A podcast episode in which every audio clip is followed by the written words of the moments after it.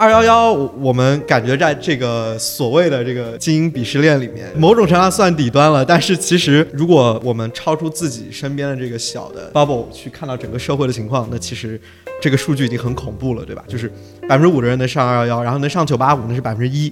啊。就如果你上了一所九八五的学校，你已经整个社会 top 百分之一的所谓的人才了。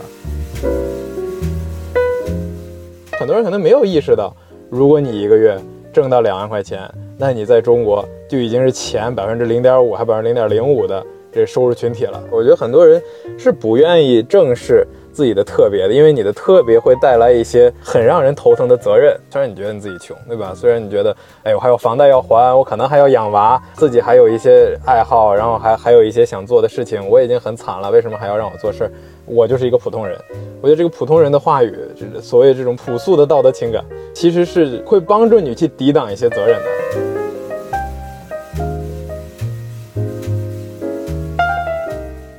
捐赠其实是一种一种生活方式，它应该成为我们生活中的一部分。就是它也是一种你感受到，呃，你跟这个世界创造正向的改变，你跟远方的受助者的情况变得更好的一种连接感。这这个其实对于我们来说特别重要。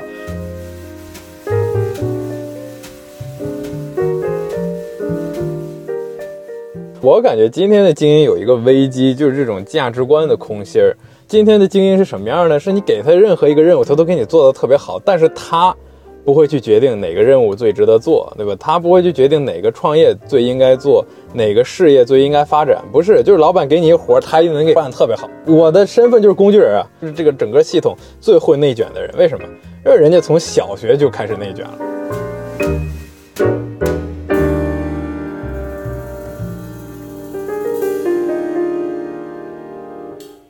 大家好，欢迎收听本期的不合时宜，我是若涵。今天这期节目是我个人其实还挺期待的一期录制，因为我邀请了两位我的朋友何流和志玲一起来不合时宜做客，一起来聊一个听起来有一点点大的话题：如何拥有基因的担当。那这个话题其实还是有一点渊源的，因为之前我在黎巴嫩遇到河流的时候，就是我记得他跟我聊第一个话题就是这个，就是他对于精英这个身份有诸多的反思，所以我觉得其实是个挺值得聊一聊的话题。那这期节目同时也会是不合时宜为九九公益日所录制的一期特别节目。我先介绍一下，河流和志玲现在的官方身份其实是公益盒子的联合创始人。那公益盒子是一家致力于用理性和科学的方法做公益的 NGO 组织。然后两位的背景其实我认为也是非常正儿八经的精英，虽然你们俩可能不太愿意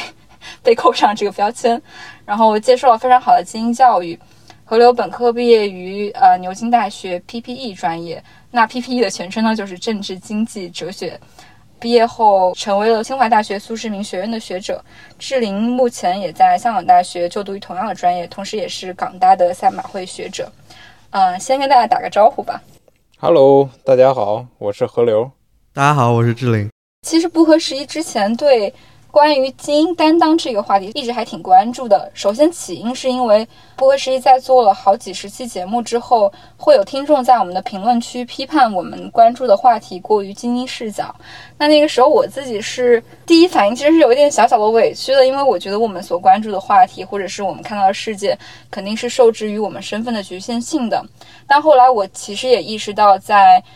我们作为媒体人，或者是不合时宜作为一档播客，获得越来越多的关注度和话语权了之后，我们其实是应该有一些担当，去去反思自己应该关注什么样的话题，去把这个话语权给到哪一部分人群，或者是说我们的话语权应该用来放大哪一部分人群的声音。所以我自己是对这个话题一直都很感兴趣。然后今天也是想借着这个机会和何流还有志玲来聊一聊。你们对于精英身份这件事情的反思，以及你们觉得什么样的精英担当是我们今天作为现代受过良好教育的精英们应该去承担的责任？而且，我觉得你们现在正在做的事情，其实就是一个非常好的小的切入口。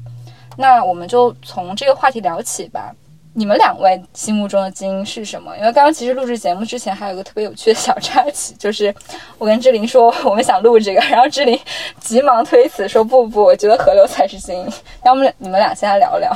我觉得“精英”这个词儿经历了几个过程。过去感觉说精英是夸人家，对吧？你经历了好的教育，然后你有你有好的这个知识。然后又有一些机会可以去做好事儿。我觉得中国可能近代史我们能想到的这些大人物，很多都是很典型的精英啊。你说胡适啊、梅贻琦啊，那都是留美，然后回国，然后报效国家，这是很典型的精英担当的故事。然后在很长一段时间内，其实精英不是个坏词儿，但是好像在最近。最近十年吧，可能也随着英美对于精英主义的批判越来越浓厚，要慢慢也进入中国。大家可能意识到，其实精英身上堆积了无数的社会的不平等的资源，所以才造就了你们，对吧？你们今天拥有的、拥有的一切，你拥有的知识、拥有的社会资源、拥有的认可、拥有的身份，有没有自己的努力？肯定有，但是是不是最关键的？真的未必。所以我觉得，一定程度上，大家开始对精英的身份开始有这些反思。我觉得我自己也经历了好多这样的过程吧，就是我到底是不是精英，对吧？小时候从来谁是哪没有人小时候觉得自己是精英的。我就很长一段时间我对精英没概念，然后出国时间长了，然后别人就开始说何流你是精英，然后我一第一反应那肯定就我不是精英啊，对吧？有的是人比我书读得好的，有的是人比我有钱的。到最近几年，我好像开始接受这个身份，一定程度上你已经拥有的社会的优势特权。你很难把它全都退掉。你说我知道的东西，我能一宿之内全都忘掉吗？我关心的事情，我能突然不关心吗？人家说你关心的事儿都是太精英化，对吧？整天就想着这些世界的这些一二三四五这些大事儿。今天这儿打仗了，明天那儿什么打官司了，然后后天这儿写新文章了，大后天想想怎么能把公益做好，这都是你们精英视角。比如我觉得这种。批判呢有道理，但也不公平，对吧？就像我奶奶，那我奶奶不是精英，我奶奶老农民，我奶奶是这个西北黄土高原老老农民，她整天确实不琢磨精英的事儿，就琢磨着这个农民该琢磨的事儿，对吧？这个家里的地种的怎么样？家里这个兄弟姐妹有吃吗？有喝吗？有没有好的工作？娶娶没娶媳妇儿？找没找老公？有没有娃？孙子都怎么样？那我能跟他说，你这就是老农民视角，对吧？你就缺乏对世界的担当，你就，就我觉得可能大家都有自己的视角吧。这个世界未必需要有一个视角，说哦精英就要跟所有其他人一样想一样的问题，那可能对社会资源也也有一定程度的浪费。所以我觉得我现在想到精英这个身份，更多的是一种接纳、化解、反思，然后去想，OK，你就是精英，对吧？你读了这些书，你有这样的成长经历。你在这些机构工作过，你想这些问题，你逃也逃不掉。你要非要把自己变成平民化，可能对世界来说还是还是某种损失，因为你已经获得这些资源，你原本可以把它用好。那其实我觉得精英就要有精英的担当嘛。那就我也不知道，其实我也不知道精英的担当到底什么意思。但我觉得去问这些问题本身可能就是一种一种前进吧。我现在也没有到终极态，我还在我的进化的早期，嗯，所以。也敬请大家期待河流这只精英会会会演变成什么怪物啊！其实我最开始推辞啊，也是看跟谁比吧。比如说，对吧？河流是牛津毕业的，然后我说，那我港大也不差呀。学校鄙视链是吗？这是。对，有学校鄙视链，你知道这个还是很很很明显。各位中最不精英的。当然，当然，其实也是开玩笑，因为我们前段时间还在做关于中国教育公寓的一个研究嘛。然后，其实如果真以学校鄙视链来看，嗯，这个百分之四十九的学生啊是上不了高中的，就是会去中职。然后上上了所有高中的学生里面呢，有将近百分之五十是会去专科，上不了本科。然后全中国能上本科的呢，就是能上一本的大概是百分之十二。然后能上二幺幺啊，就是全中国前一百的大概百分之五，就是说二幺幺，我们感觉在这个所谓的这个精英鄙视链里面，也就是属于还算可以，某种程度上算底端了。但是其实，如果呃我们超出自己身边的这个小的呃这个 bubble 去看到整个社会的情况，那其实这个数据已经很恐怖了，对吧？就是百分之五的人能上二幺幺，然后能上九八五那是百分之一。啊，就如果你上了一所九八五的学校，你已经整个社会 top 百分之一的所谓的人才了。那如果再往上走，还有什么 C 九，对吧？清北，那就那就更不用提了。就是如果真的以啊我们受教育的水平来决定我们到底处于一个社会上的什么样的位置，我不可否认啊，就是我们在座各位都是精英啊，甚至很多听这个播客大家可能都是精英了。当然，我我觉得这个视角肯定也不能这么单一啊。至少对于我自己来说，我理解这个事情。就受教育，它肯定是我们决定一个人他到底怎么样，因为很多时候受教育就联系着你之后会从事什么样的工作，然后你之后参与的这个工作又决定了你在社会处于一个什么样的这个地位，对吧？你赚多少钱等等，好像跟这一切就都联系起来了。尤其我在香港上的大学，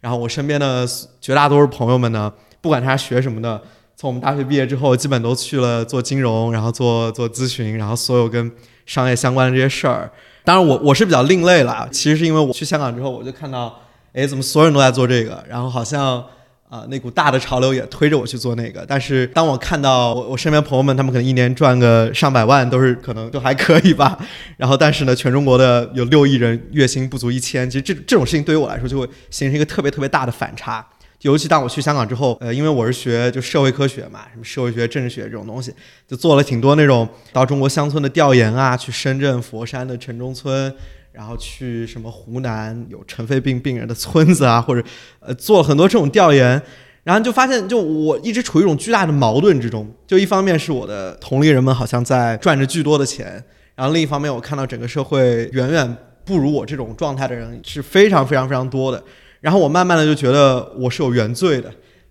就是所谓的呃这个阶级原罪吧。倒不是说我处于一个多好的阶级，但我知道我出生在一个呃相对还比较幸福的家庭，然后整个过程里我从来没有为自己的衣食住行发过愁，然后我的爸妈也 somehow 可以支持我去上课外的补习班，然后给我提供呃我需要的受教育的资源。但去香港之后，通过读书，通过调研，我慢慢意识到这一切，我不能把它当做理所应当。这个世界上还有太多的人没有这样的资源去拥有我本可拥有的一切，对吧？然后又在政治哲学课上读到了罗尔斯啊，作为公平、作为正义的关键的原则等等，把我们想象我们所有人都在一个无知之幕后面，就是你完全不知道自己投胎会成为一个什么样的存在。那我就意识到，我是其实相对于绝大多数没有接受过良好教育，然后甚至在整个成长过程里要我非常多事情发愁的我，对吧？我已经相当足够的幸运了。那我的目标应该就是。如何把我的身上拥有的这份幸运，能够也传递给别人，让真正的是让所有人都能享受所谓的机会平等吧？就是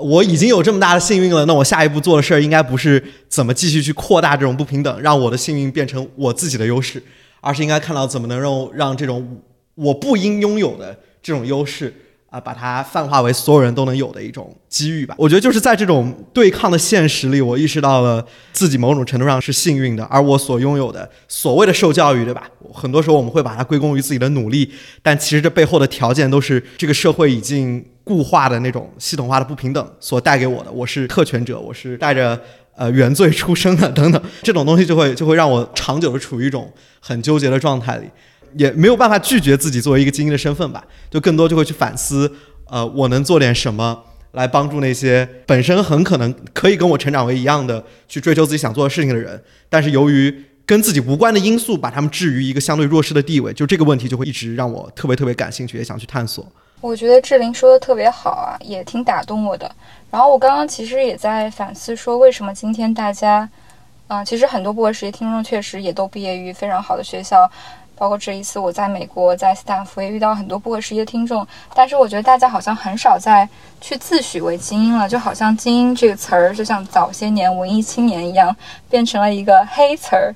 我在想，这个拒绝这个标签的背后，是不是首先是目前中国乃至是世界上精英的现状，其实都并不是那么理想。精英其实没有承担起他们应该承担的责任，以及甚至很多精英早些年，呃。我记得钱理群先生还有提到过一个词儿，叫做“精致的利己主义者”嘛。这个词儿当时其实传播也非常的广泛，大概意思就是说，利用自己的资源或者是呃社会阶级的优势，为自己在传统的社会体系当中谋取更高的位置，而不是试图去让这个社会变得更公平、变得更美好，或者是去为弱势群体发声。所以这好像变成了。目前我们所处社会的一种现状，可能也是部分就是大家抗拒这个标签的原因。那我想问一下二位，就是你们也跟很多的精英打交道，包括河流，从小可能成长过程中身边充满了精英的朋友们，我不知道你们怎么样去观察现在精英年轻人的现状。我觉得其实很多人不愿意正视自己有多特殊，就是你说我从小跟精英们长大。我觉得 it's true，就是很多人，这些人，如果你看他们今天的工作的话，在美国、在英国、在香港做着很体面的工作，大家从小长大都觉得自己是普通人，没有人觉得自己的经历是特殊的。无论你赚一年一千块钱、一万块钱、十万块钱、一百万、一千万，你都觉得其实自己就是个普通人。像我们平常做公益，也会见一些挺有钱的人。有钱人没有人觉得自己有钱的，都说自己穷，都说你看那马云、马化腾，这个伊朗马斯克怎么怎么怎么样，比尔这是应该比尔盖茨做的事情。然后平常我们去见这些身边的朋友，那。有的呢，你做金融一年也赚上大几百万，人觉得自己穷，对吧？然后一年赚这大几十万，咨询师觉得自己穷。我我姥姥倒老觉得自己有钱，我姥姥一个月拿三千块钱，整天就给那个亲戚邻里朋友就就就跟那儿捐钱，然后谁去家里就给一个什么两百块钱红包，三百，他倒他倒是觉得自己特富有，嗯，所以有的时候我觉得这个人有多特别和自己对自己的认知还真的是有脱节。然后我觉得这里面有没有对事实的偏见？我觉得有，对吧？很多人可能没有意识到。如果你一个月挣到两万块钱，那你在中国就已经是前百分之零点五还百分之零点零五的这收入群体了。很多人是不知道这件事的，对吧？因为大家，你说按照要按照前现代的时代来看呢，我们跟一般把自己生活跟谁比，都是跟周围人比嘛，对吧？有钱人跟有钱人周围人比，穷人跟穷人周围人比，一个村的跟一个村里人比。但其实今天我们是能看到关于这个世界的现实的。那其实。我们或许不应该只跟自己周围的人比，所以我觉得是可能第一是有对事实的误判吧，然后第二，我觉得很多人是不愿意正视自己的特别的，因为你的特别会带来一些很让人头疼的责任，对吧？如果你真的这么特殊。如果你的财富其实，在社会层面上，其实真的就挺多的。虽然你自己不觉得，虽然你觉得你自己穷，对吧？虽然你觉得，哎，我还有房贷要还，我可能还要养娃。我就算不要养娃，我可能还自己还有一些爱好，然后还还有一些想做的事情。我已经很惨了，为什么还要让我做事儿？我就是一个普通人。我觉得这个普通人的话语，这所谓这种朴素的道德情感，其实是会帮助你去抵挡一些责任的，对吧？如果我是普通人。那我就不需要做那么多呀，我也不需要去去想得太远，去想得太广，去想别人，我关心好自己就可以了。然后在这之余稍微帮助一下他人。但往往我觉得，至少在我观察到的很多精英，就是在这种普通人的话语下，每个人都觉得自己是普通人，每个人都觉得应该是别人去迈出那一步，都应该是那个更有能力的人去迈出那一步，所以自己就不用。我觉得这样的精英还挺多。我觉得我周围的朋友不是坏人，对吧？哪怕人家一到周末就出去打高尔夫球，全中国都在做核酸检测，全中国都在这个新冠隔离，人家每周末打高尔夫球。你说他们，我觉得他们不是坏人，就是这些你要跟他们聊天，觉得他们很有趣，你觉得他们这个人心是善的。但是一方面是无知，一方面是不愿意正视吧？我就不愿意正视，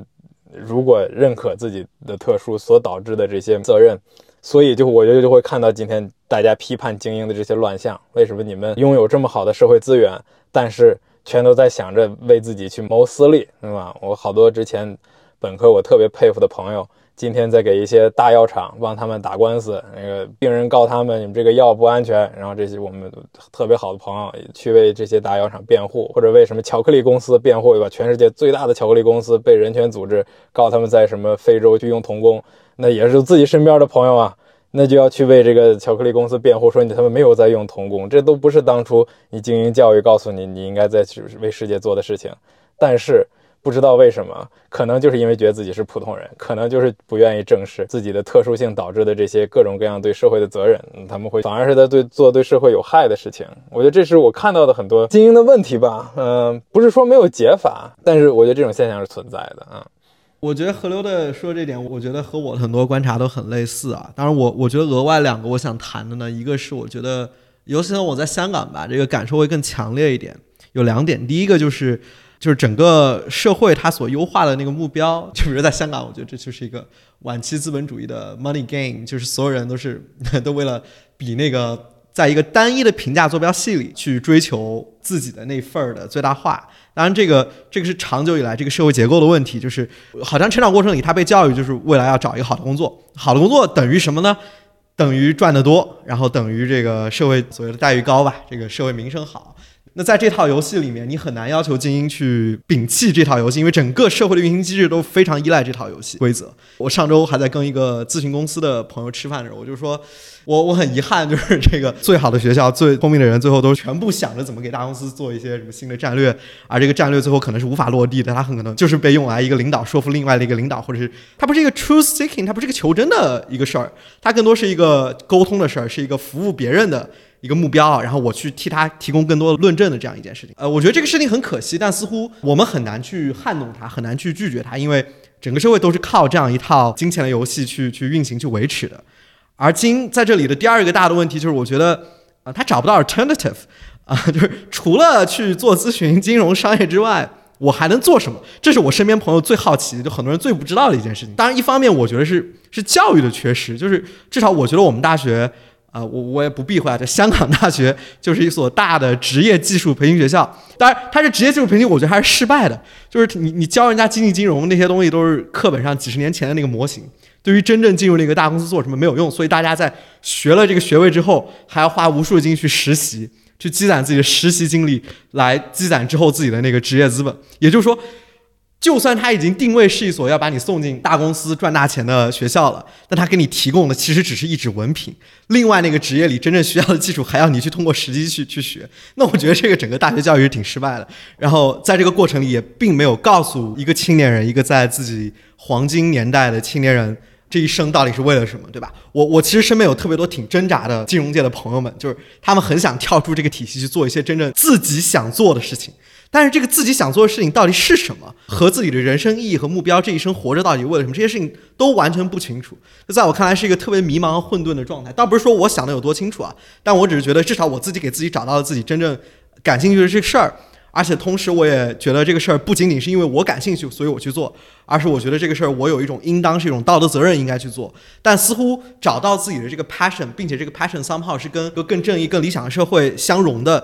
这样一套事情，对我身边绝大多数精英来说是特别困难的。就因为他们，我觉得一方面教育缺失，另一方面是他们的时间精力被牢牢地锁在那一套系统里。就是你想，你一天打完工回家，对吧？你稍微有那么点时间，你肯定想休息一下。已经被压榨的够狠了，那这点时间你很难再去想我的那个 passion 到底是什么，用来安静的读书，并且我认为 somehow 这个事儿不是我看个纪录片，我跟人聊一聊就就行了。其实它是需要你要去实践的，你要去做一些事儿，在这个做的过程中不断去探索那个方向到底是什么。而如果你的时间精力被完全困在那个职业里，困在那个这个社会为那个精英所优化所。设置那条道路上，你可能环顾四周望一望别的风景，但你很难迈出那一步走上别的那条路，因为那条路对于你来说是完全未知的，通向哪里也未知。这里面有太多你需要去 deal with 的，也是一种逆反嘛。我我认为就是说我跟河流都属于一种所谓逆反心理，就是这个社会要求精英去做那套事儿，我们觉得不感兴趣，或者说跟我们想的那个东西不一样，那你就要逆反它，你要选择一条别的路，而这条路呢，其实往往。在这个大的结构环境下，你是要面临着诸多来自家庭、来自你身边那些精英朋友们的压力，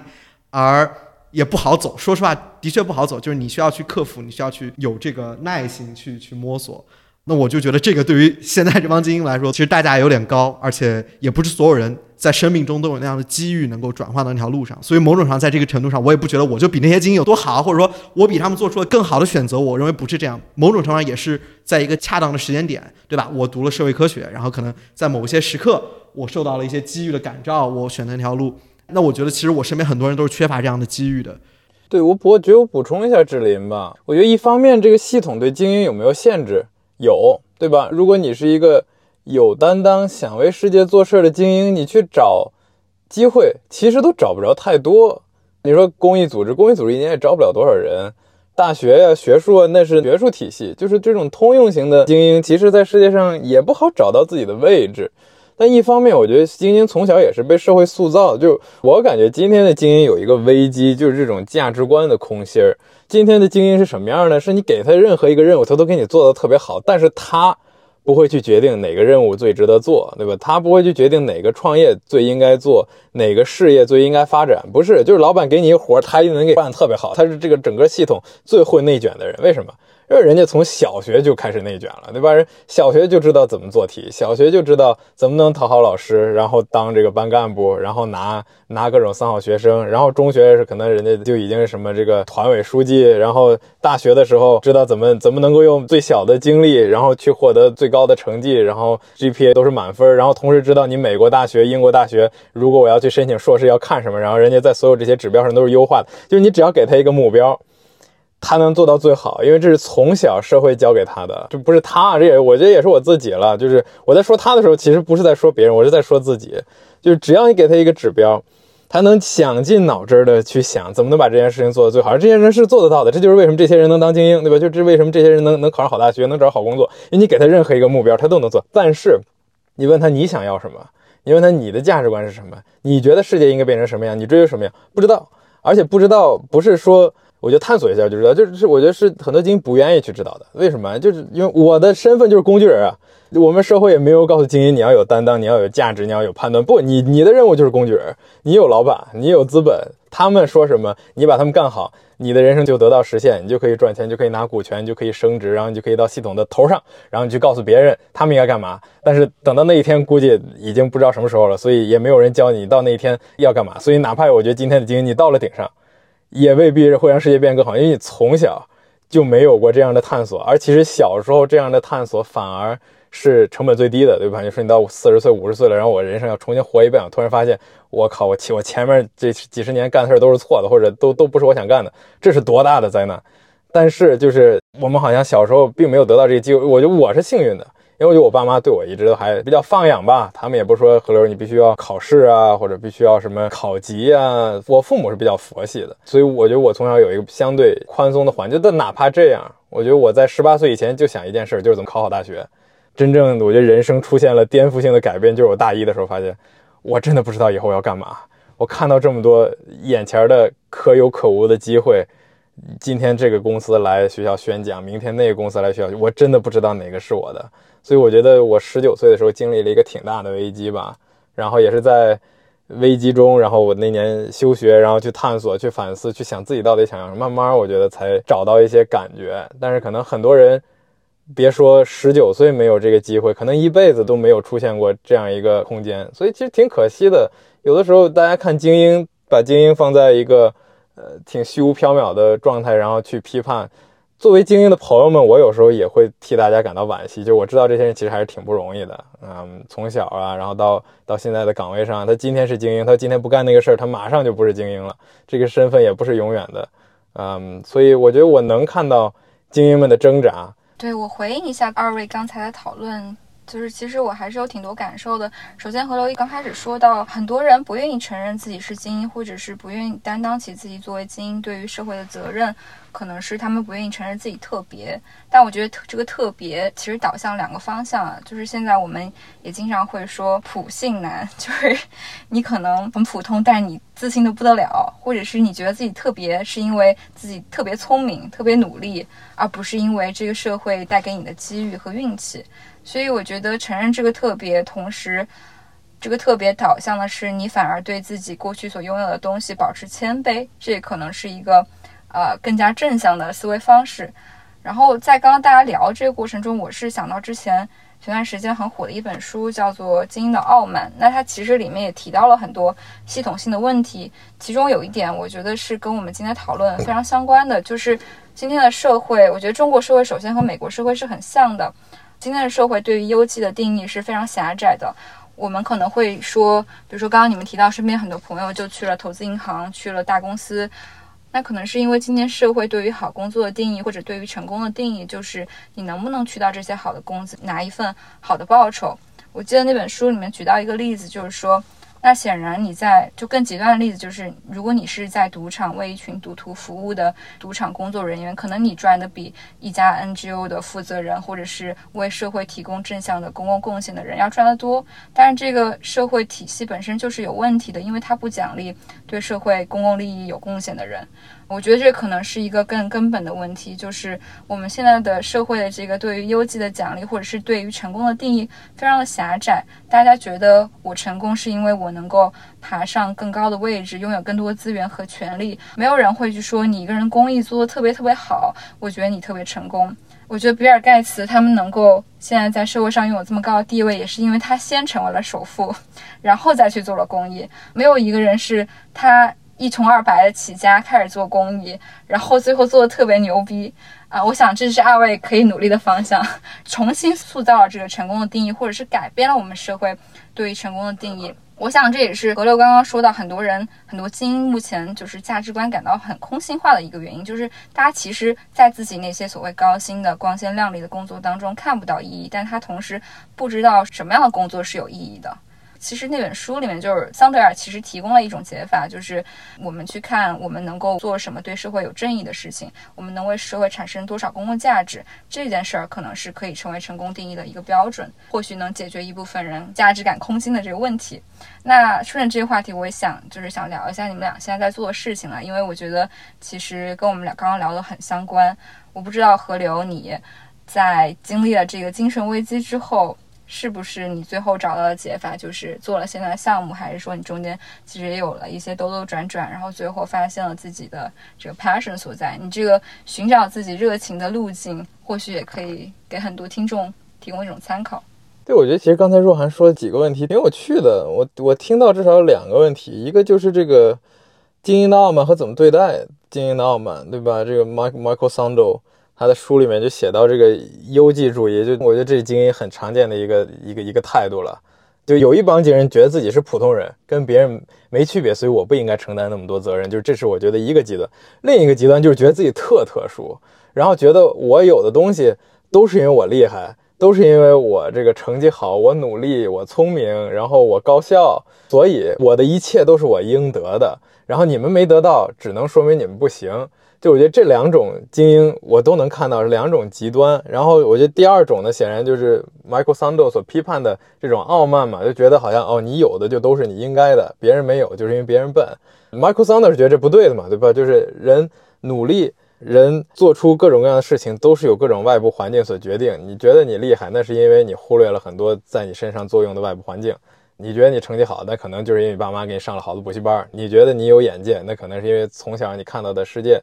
就跟别人不一样。那你当然能看到不同的机会。就是所谓机会平等本身也蕴含着一些不平等，对吧？因为大家获取机会或者大家实现那些机会的能力是不同的，而这些能力本身是社会资源不平等所导致的。我觉得这这是 Michael Sando 的话题了。我我觉得他批判的都是正确的。就我觉得精英要保持对自己的谦卑，要知道自己自己所得并不是自己应得，所以应该重新去思考。那如果这些不是自己应得的，应该怎么去分配你手上有的这些这些资源，对吧？如果全都倒到垃圾桶里放弃，我原本我赚了一个亿，但我觉得这一这世界应该就消灭这一个亿，可能也不对，对吧？因为比消灭更好的，你去帮助他人，或许对世界更好啊。那我们怎么能够分配这些资源？但是，就 Michael Sando 他自己也提出了对于精英的傲慢的解，对吧？他就觉得好像今天这个呃非精英或者这个人民大众缺乏获取资源、获取公共话语的方式，所以应该有一个什么市民论坛，大家都可以到里面去演讲，然后各种各样的方式，这样的话，普通人所谓普通人也可以有话语权。当然，就我觉得他的这个解本身也有问题，对吧？因为并不是所有人都有这个讲故事的能力，对吧？这个你要把故事讲成若涵这样，那你要经历多少多少这个训练，写多少文章？所以 Michael Sando 说，大家都要有讲故事。机会，这可能本身也还是一个经营思维，但是就 Michael Sando 之外，我觉得刚才若涵又说到另一个很有趣的话题，就是这个给世界创造价值，好像并没有在被得到奖励，对吧？就今天我们经济体奖励什么？就奖励赚钱嘛，奖励这种能服务市场交易里面双方觉得都好的事儿，但是对第三方好的事儿，好像市场还是比较忽略。你看疫情之前，每年全世界花在吃冰激凌上面的这个钱都几十亿、上百亿美元，然后投入到预防流感大流行研究就两千万美元，然后每年去这个治疗男性脱发都大几十亿美元。就当然，我作为一个脱发的男性，我我还是乐于看到脱发产品的诞生。但是比起这世界需要，我觉得我我少两根头发其实也没什么的，对吧？但是就是二零二零二零年、二零一九年的数据，每年还有上百万的儿童。死于这个可避免的疾病，而在对这些疾病的投入其实根本没有的。为什么大大药厂不赚钱呀？反正得这些病的都是很穷的人，穷人在市场里面就是没有消费能力，没有消费能力，市场就不为你服务嘛。所以我觉得这个可能资本主义也快走到了某种尽头，就是如果你只盯着这市场交易双方。谁有钱我就给他供给，谁有钱我就给他供给，那就造成今天世界各种各样的问题，无论是气候问题，还是不平等的问题，还是健康问题、教育问题，甚至包括什么科技治理问题，都是因为市场并没有在考虑这些他应该服务的第三方。那可能啊，有一天，我当我希望有一天，我们可以出现一个什么？呃，资本主义二点零时代，我们资本主义三点零时代，我们奖励的是对全球、对全全世界、对全天下产生价值，而不只是说对交易双方产生价值。然后若涵问我说：“那你怎么想到做现在这些事儿？”我们现在就是去看嘛，就全中国这么多公益项目，到底哪个有用？到底哪个你给他捐钱，这个确实能帮助他人，而且能够有效的帮助他人？我觉得之所以想的这个事儿呢，也是因为我开始反思吧，那我到底想干嘛，对吧？这个别人找的工作你都瞧不上，那别人找的工作你都不愿意去，那你想干嘛呢？然后我发现这个问题就让我百思不得其解。我觉得我想做一个对世界有用的人嘛，我想做对世界有用的事儿，我想最有效的帮助他人。但是其实我并不知道这个意思是什么。然后我找了各种方式，我本科的时候还创业做什么这个智能垃圾桶，就是如果如果你有什么产生什么。这废纸啊，呃，什么铝罐啊，放在那个垃圾桶里头做一个分类的回收，然后它能给你什么手机上返现，然后促进大家这种垃圾分类的意识什么的。就是当时后来那个项目觉得太蠢了，就不做了。但是就是我也一直在想嘛，怎么能把所谓利他事业做得更好？然后又去了一些创业的实习，然后又去基金会工作，然后读着各种各样的东西，迟迟找不到答案。我就我就意识到可能啊。就回答这个问题本身就是我的职业，对吧？就去想，那这个答案到底长什么样？有哪些因素值得考虑？有哪些研究我要去关注？然后有哪些人做的事儿我们应该去重视？所以可能一定程度上就是把自己的任务就从找到答案变成不断的去探寻这个问题吧。我觉得是这是有一点点不同的 framing。那这个问题可能就是如何最有效的服务世界，如何最有效的利他。所以这也就带我到了现在做的这些事儿吧。嗯，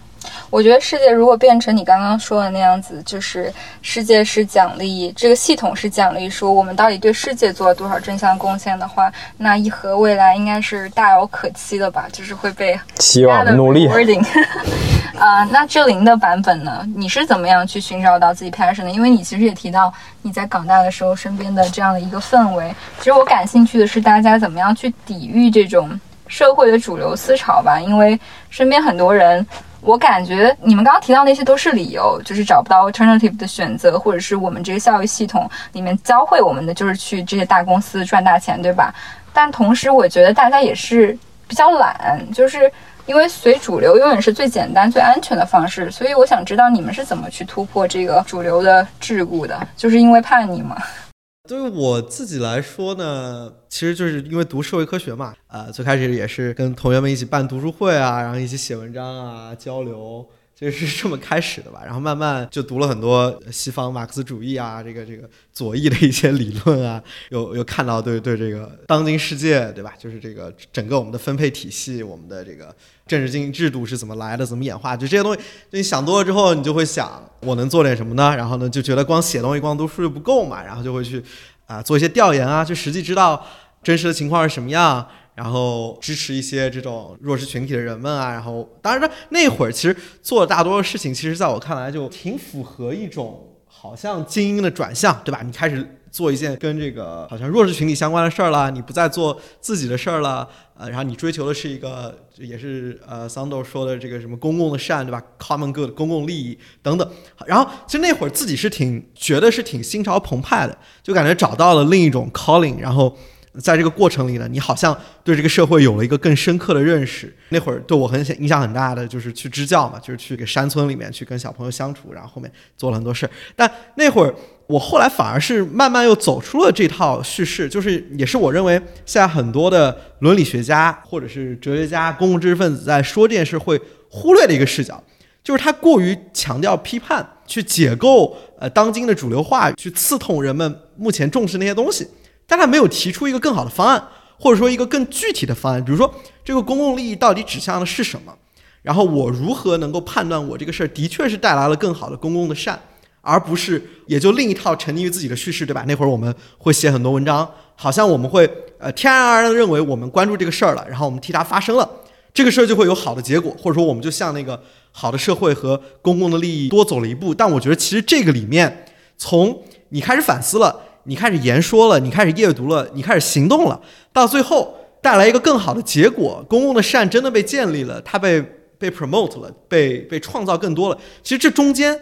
呃，还是有很大的间隔的，对吧？比如说，我们认为支教是一个呃很常见的，大家呃有些人可能会选择呃去做，对吧？想想去教小朋友，然后我们要呃在这个山区里去帮别人。但其实呢，我当时就会觉得，我在支教的过程里，好像确实给孩子们带来了很多快乐，带来新的知识，打开他们眼界。但是我走之后呢，这些孩子们，呃，之后会因为我这一段时间的相处，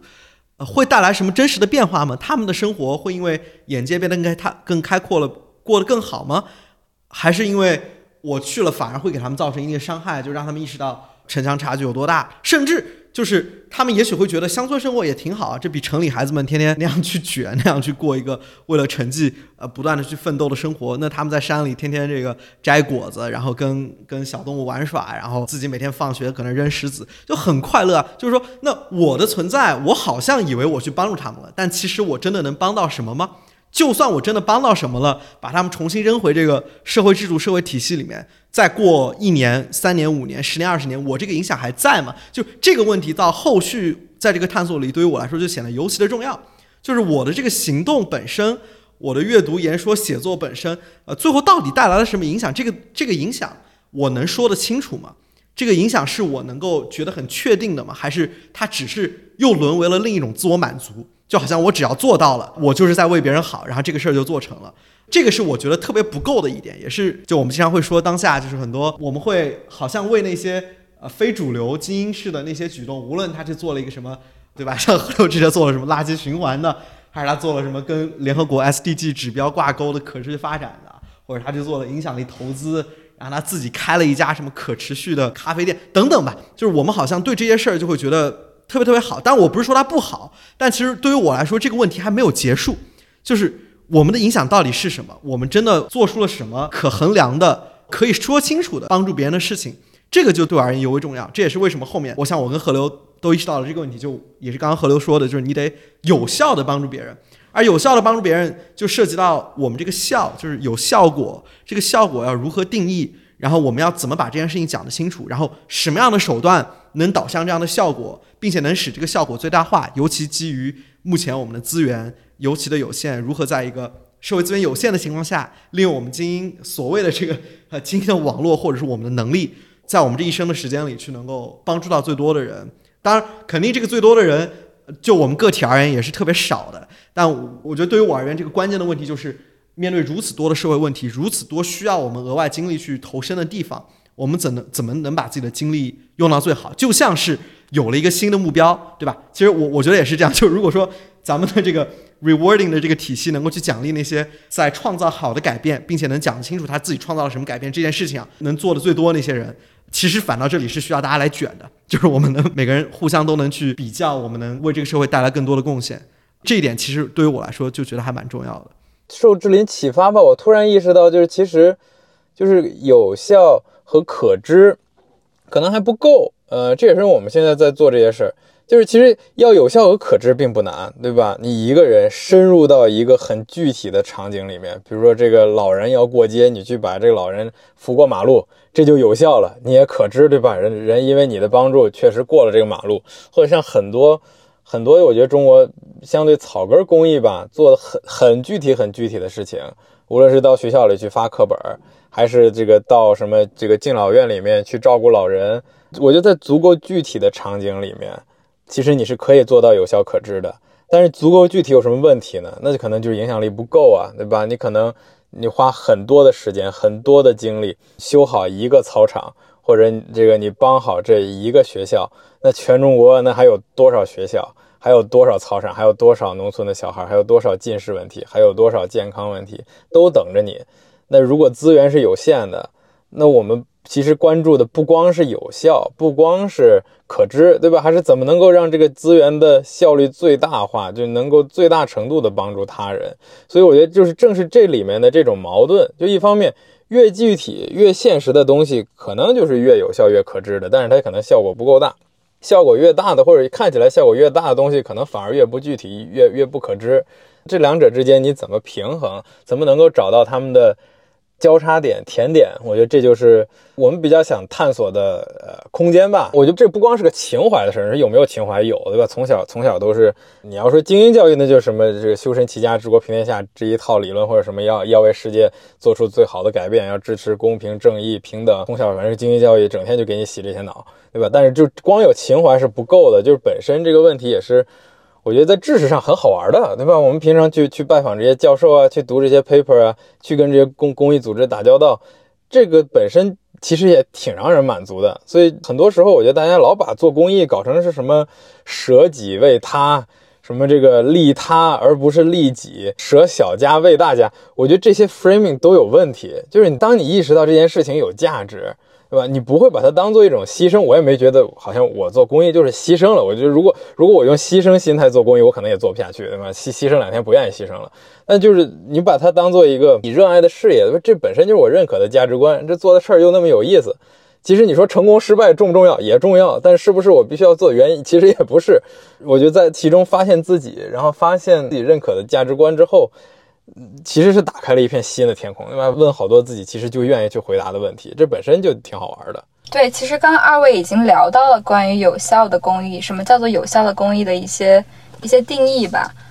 刚刚志玲分享的那个例子，就是大学的时候去支教，其实也。唤起了我大学去支教的一些记忆。我在广州念的大学，然后当时我觉得当时的这个公民社会的氛围还是挺浓厚的，有很多 NGO 组织。我记得那段时间整个中国的大学里面很流行三下乡嘛，然后我当时自己也开始去反思说啊，那那到底什么样的？去支持农村教育的方式是是有效的，我觉得脑子里潜意识会去想这个问题。当时我记得我加入那个 NGO 组织，他们提倡的是说，我们每一年都会有一批义工去同一个学校陪伴同一批学生的成长。那他可能看起来就比三家乡稍微好了一点点，因为你至少不是今年这批大学生走了，然后留下眼泪汪汪的学生们，然后可能还给他们造成了一些心理创伤、分离焦虑各种，然后然后就走了。然后这个过程中 empower 其实是大学生啊。不是这些农村的孩子们，所以我当时就觉得，哦，可能我参加这个支教项目，还是相比起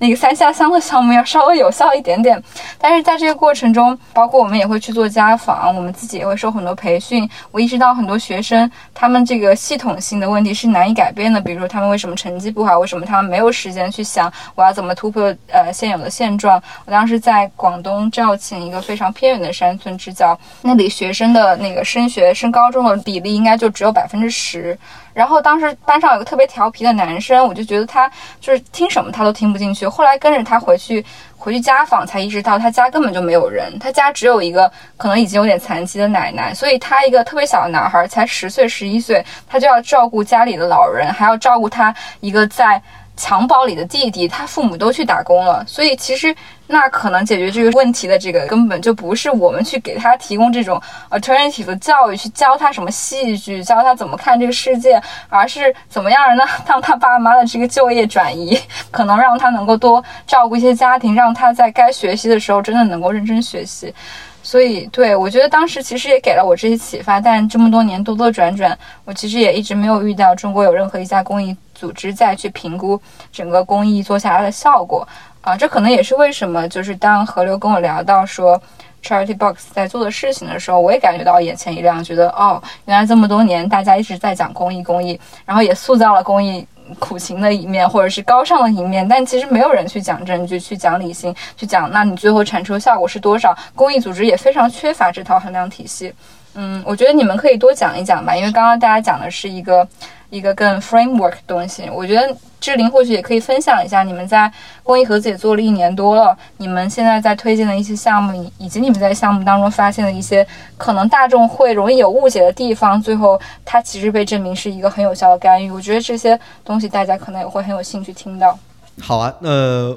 我可以简单说一点，其实刚刚若涵已经呃说了不少，看来已经对我们非常了解了。对，啊。就是一核现在这件事儿事情呢，就是我们呃希望用呃科学证据和理性去寻找到中国能够最有效的帮助别人的公益项目，然后能够为这些好的项目筹款，去让他们帮助更多的人，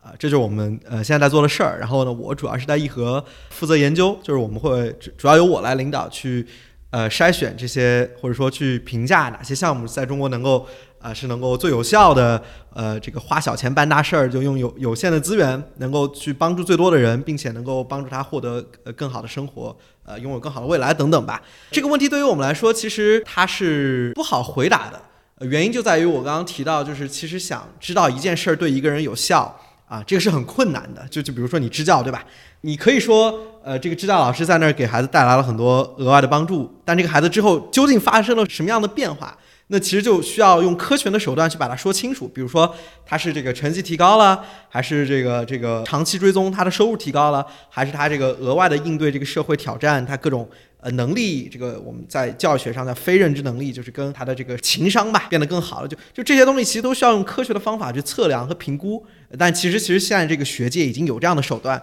去能把这个事儿说得很清楚了，就是去看它的提升是否是明显的。那除了这个效果很难测量之外，另一个很关键的，也是很多经济学会去讲的一件事，就因果识别。就究竟是不是你这件事儿带来了这个影响，对吧？比如说一个一个支教老师去了，然后这个这个孩子的成绩在一段时间内提升了，那你怎么知道是这个支教老师带来的，而不是当地食堂这个伙食改善带来的，或者是这个呃这个孩子他这个父母春节或者有段时间回来，比如疫情，你去支教的时候也是疫情的时候，这个这个父母在外打工都回来了，然后结果这个孩子们在家，父母有更好的监管，孩子成绩提升了，就一个事儿。呃，由一个因到一个果中间有非常多复杂多元的变量去影响这件事情，所以你很难归因。那经济上用一个手段，就是叫叫随机对照实验啊，其实也是我们比比如大家都知道这个新冠疫苗，我们要做几期临床实验，有对照组有实验组。其实这个事儿能够放在公益项目上，放在发展项目上也是一致的，就是我们能够选择一组。这个比如对照的小学生和另一个这个非对照的，就是实验的小学生，然后实验组呢就是有一个有支教老师去了，然后另一个小学呢这这批小学生他们没有支教老师的干预，同时在同一个时间段内，呃两组的这个小学他们的情况是类似的，比如他们都是一个山村的小学，然后他们大部分的孩子们他们之前的成绩都差不多，然后他们父母大多数都是留守儿童，这个比例也差不多，那到最后隔一段时间之后，我们就能知道，呃这样一一个老师的干预。有没有对这个孩子造成显著的影响？尤其是要去跟对照组比，它这个影响是什么？所以说我刚刚说了，就是说，如果我们要识别一个公益项目好坏，其实很需要两点，就第一个需要把效果用科学的方法测量，第二个同时要科学的归因，用对照的方式去找到究竟去发挥这个效益的那个实验施加的那个点到底是什么。那对于一和来说呢，我们也是。利用类似的方法，就是我们会去检索学术文献，去看到不同的这个干预领域里有哪些干预方式已经得到了这样随机对照实验的支持。那其中也会有一些令人震惊的发现，比如说哈，比如拿教育，还是以教育为例吧。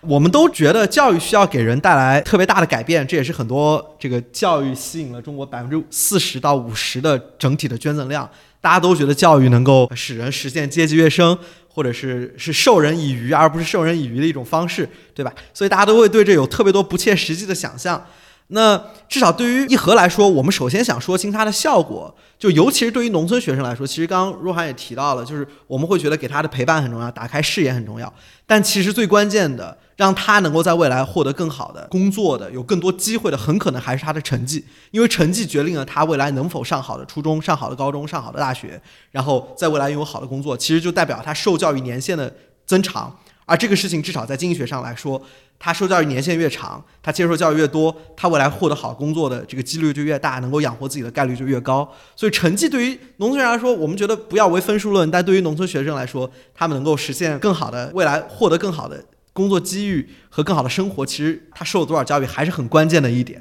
当然不是说其他那些情感陪伴、打开视野不重要，但我觉得，尤其在教育资源还尤其匮乏，在一半的学生还上不了高中，上高中一绝大多数学生还上不了本科的情况下，能够帮助一个学生获得更好的成绩，能跟城市的孩子们站在同一起跑线，还是很重要的。那就以成绩而言，很多人会觉得，比如说我们要增加学习成绩，对吧？那我们会觉得，那。给他送书包、送文具，或者是给他这个配更好的师资，可能是重要的。但其实，比如说通过随机对照实验发现，那个最有效的方法有哪些呢？比如啊，帮助孩子们驱虫啊，这个很可能很多人会觉得是个很很震惊一点。其实，在中国西南地区，有百分之五十甚至更高比例的孩子，他们肚子里都有这个，因为这个饮食饮水不卫生，还是会有这个肠道寄生虫，比如什么蛔虫啊等等。那这种虫子呢？会显著的去汲取他们身体里的营养，然后导致他们出现贫血，然后贫血呢就会导致他们认知发育迟缓，导致他们认知能力下降，他们在课堂上就容易跟不上，然后同时呢很可能会由于他们经常闹肚子痛，所以会经常不去学校，因为在在课堂里坐四十分钟肚子痛很不舒服，就会导致他们辍学率提高。那应对除虫的方法其实很简单，就是孩子们吃这个除虫的药片儿。就是一个药片儿可能就两块钱，然后定期吃啊，一年吃个几片儿，然后就能把这个呃虫子给除了，然后一年可能也就十来块钱，这个事儿就结束了。但其实通过随机抓实验发现，这个事儿能够显著的增加孩子们在学校的时间，然后未来能够保证他们有更好的成绩。另外一个类似的，给孩子们配眼镜，就是其实中国农村，我们觉得好像近视对于城市里孩子来说，那不就配个眼镜不就完了吗？但对于农村孩子来说，有很多孩子不知道他们自己近视了。比如说有很严谨的调查就发现，中国农村孩子，呃，每六个近视里面有五个都没有及时佩戴眼镜。他们很大概率觉得那黑板看不见，那就看不见了，那就正常的，就没有没有人过来帮他们做这个近视的筛查，因为他们家长也都不在，爷爷奶奶也不懂。然后呢，就算这个做了，他也农村很多甚至会有呃，我们跟学术团队交流，会有很多调研员去了解了之后，发现乡村家长会认为戴眼镜会继续加剧和恶化孩子们的视力，因为他们觉得眼镜戴上了，这孩子这个眼睛就依赖眼镜了，所以他的视力会变得更差，然后看得更不清楚等等，就有非常多这个很固有的认知在影响。那其实你给孩子发一副眼镜，你给孩子发了，他还不一定戴，你怎么保证他持续的戴呢？这个研究团队就发现，你给孩子家长发一个眼镜的兑换券儿，让他自己支付，比如一折，这个眼镜一折卖给他，然后呢，孩子家长会带着这个孩子去眼镜店，用一折的兑换券去花几十块钱配一副眼镜，家长就会觉得，嗯，这是我给他配的眼镜，他是一个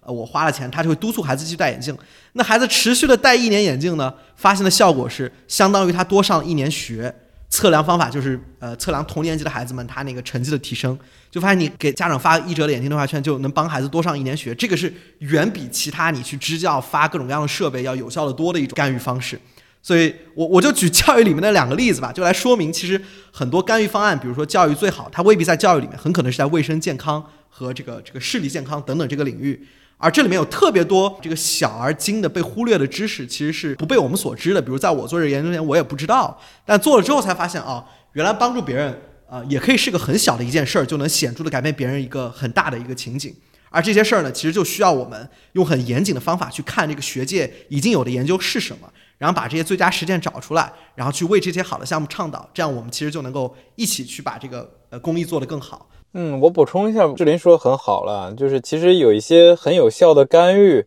它的效果我们并不知道，但是其实就这些看起来，看起来是小事，其实能救人，能救命。你要全世界来看，呃，做什么最好？反正就有分析团队发现，做防疟疾的蚊帐啊，包括做这个维生素 A 营养的补充啊。然后包括这个除虫也是全球范围内来看可能最有效的干预之一。你说这些东西，你说听起来高大上吗？好像也不高大上。发个文章就能救人命，可能还真能救人命。但是就这些是不经过研究，你很难意识到。不经过研究，觉得公益组织都长得一个样啊？这每每个组织。都是在一个很关键的领域，对吧？你是女性，她是儿童，这个是农村，那个是残障，然后再来不平等，的来教育，然后再来环境，没有公益组织所在的领域是不应该做的，全都是社会所忽略的。对吧？然后大家基本上所有公益组织都会给你配一个很感人的故事、很感人的照片，然后看起来还挺高大上的团队，然后这个很多还都是很有名的基金会，甚至还有明星代言。大家能看到的公益组织信息，没有没有一个是在给你论证到底这些项目有什么效果，效果有多扎实。然后你花了，比如说一百块钱、一千块钱、一万块钱、十万块钱，到底能出什么影响？如果大家在捐钱的时候就没有这样的信息的话，那我们也很难去想象这个捐赠市场或者这个公益生态是在优化这些效果的。前两天我看到美国的一个项目，给我触动特别大，给这个项目捐一亿美元，给社会造成两百美元的损失。就是这个这是个什么项目？那么是在这个华盛顿州有一种高中生项目。是这个当地的 NGO 带着高中生，全都是就是有一些不良记录的这种高中生，就在犯罪边缘的这种高中生，带他们去监狱，然后去看监狱里面到底是什么样子，然后犯人们都是怎么样的生活，然后去跟犯人去做一对一的互动。当然，这个公益组织肯定动机是好的，对吧？是说你们看到了这个罪犯的现实，看到了监狱的现实，你们以后肯定就不想犯罪了。但是事实上，去完了这个项目之后的这些少年，犯罪率反而增加了。然后经过团队测算，大概每给这个项目捐一亿美金，给社会造成两百美金的损失。而这个项目其实当年在美国还挺有名的。一代高中生可能都听说过，就是这种事儿。你说那当初我们如果就看你广告，肯定好事啊，对吧？做公益支持啊，你们这些人有情怀啊，然后这个有有热情啊，舍己为人啊，你们伟大高尚。就是我觉得做公益有有一个这样的话语，我其实挺想远离这个话语，就公益是不是好事？是对吧？大家应不应该关心他人？应该，但是不能忘了求真、求知，去追求事实的态度。就是这里面还是有好多东西有用，好多东西没用，好多东西有害，有的比别的东西用处要大得多。那这里面我觉得都是需要辨认的，而不是平常好像，呃，我们看到了营销广告，觉得哎，这公益项目还是看着还不错，就应该支持的。嗯，对，我觉得这可能也是我们在从小到大的一个一个观感吧，因为我们小时候有的也都给各种各样子的，就是大灾大难捐钱，呃，也经历过这个过程。那后来。我感觉中国的公益目前还是在一个非常一点零野蛮生长的阶段。就我们现在也有九九公益日，我也看到朋友圈很多人在捐钱。当然，大家从那个就是闷头，就是把钱扔到这个捐钱罐里面这个程度，到了呃想要在网上 track 一下我的钱到底捐到哪儿的程度。但是，我觉得停留在就从你们刚刚描描述的这个所有的这些东西来看，我觉得。就是关注捐到哪儿这个程度还是远远不够的，我们还要捐，还要关注它的效果，对吧？这也是一和现在在做的事情。那我也想问一下你们，你们觉得目前中国有好的公益项目吗？你们的发现是什么？在这个过程中，对，若涵说的很对啊。其实相对来讲，目前中国公益确实是处于比较早期的阶段，因为呃，很多人会说中国公益的元年是二零零八年，就那年那个因为汶川地震，大家。踊跃捐款，然后民间非常多的 NGO 组织就涌现，然后做了很多事儿。相对来说，确实是啊，那一年是中国公益发展的很呃很快的一年。但其实中国公益也源远流长，有有非常长的历史，就我就不在这里赘述了。呃，不过目前来看呢，其实这个一点零体现在哪儿呢？其实就是体现在大家现在目前还没把公益当个事儿。就比如我们不会觉得公益和慈善是我们生活中的一部分，觉得它离我们很远。部分原因也是因为觉得这个领域其实现在没有什么特别多突出的成就，更多都是。有大灾大难来了，然后我们支持一下，捐点钱等等。然后另一方面也体现在就是我们对这个事儿不会有太高的要求，就是呃，因为反正它不是特别重要的事儿嘛，那那就是我钱捐出去了，你们别给贪污了，花了就行。但其实这一套叙事，就是至少从我们义和的角度来看来，其实是。呃，特别不足够的，因为我们既然把钱花了，那这笔钱其实就像你买东西，你会看中它的质量一样。我们不觉得捐赠，你把钱捐出去了，只要被用来生产商品了就就行了，或者说它只要是个商品，你就买它，就不应该是这个道理。你应该像做投资一样，就你把钱捐出去了，你应该看它带来的回报是什么。那为什么我们呃买基金对吧，会会看它的这个长期回报？我们投公益项目就完全觉得你只要别贪污就行，这个要求太低了，我们觉得这是不对的。那。从回报角度来说呢，呃，虽然说公益组织在比较早期，但就像我刚刚说的，其实针对各种社会干预类项目的学术研究已经很多了。无论是卫生健康领域，这个各个我们这个医学院、公共卫生学院研究的成果，还是这个教育领域，还是这个发展经济学、什么实验经济学领域，其实。由中国政府资助的，由各种国际组织资助的，对于如何帮助他人最有效，哪些项目最有效，这些研究其实是很多的。那比如，呃，对于义和来说，我们就筛选出了三十九个在中国卫生健康领域能够以非常高的这个成本效益，就是它能以啊最少的钱实现最多的这个后果，或者说带来好的结果的。这样的干预措施，那有哪些呢？比如减少食盐摄入，就是帮助中国人少吃盐。你可能觉得这跟公益没有关系，但如果你带入一个视角，就是我们把钱花在哪儿能够最有效的挽救生命，那那你这个捐些钱去帮助别人把家里的盐。换成这个低钠盐，就因为钠其实是一个对人体，呃，虽然说它是维持人体生命运转很重要的因素，但是由于我们现在吃饭吃的太咸了，很多人钠摄入多了会导致我们发生高血压，然后进而带来特别多这个心脑血管疾病的风险。那其实你你帮助中国农村，呃，老年人对吧，吃饭少放点盐，给他们换成或者低钠的盐，这个事儿很可能就能有效的挽救生命。我们之前做的研究发现，这个，呃，你把中国这个所有农村地区老年人的这个盐。换成低钠盐，很有可能能每年挽救五十万人的生命，这是很夸张的一个数字，也是一个很简单的干预吧。另外，比如我们还关注这个白内障手术，也是特别重要的一个，就是，呃，因为白内障它其实是个老年性的疾病。人老了都有可能会得，然后它讲白了就是你眼睛里的一个晶状体它变得模糊了，就像你那个镜头摄像机的镜头前面被手给划花了一样，然后慢慢就会看不清楚一样，严重就会导致失明。中国现在有将近一千七百万重度或者视力残疾或者失明的老年人需要白内障手术，但没有得到这个手术，因为各种原因，无论是呃经济因素，还是路途遥远，还是不知道这个可以治等等各样的原因。但一台白内障手术呢，它其实你可能花一两千块钱。啊，然后进手术室十五分钟就能帮老年人就彻底从看不见到看见，这也是一个特别特别有效的干预措施。那我们就按照这样的一种方式，我们去筛选出了这样的一种能够花小钱办大事儿的好的干预措施。然后同时呢，我们又根据这样的干预措施去找在做这些事情的公益组织和公益项目。比如说，我们在这个白内障这个领域，我们就找到了上海的一家基金会，叫上海新奥光明基金会。他们就是在山东临沂一个特别贫困的这个这个沂蒙山区去做这个免费的白内障手术。呃，一方面是给这个患者提供资助，帮他们把山区里的老人接出来，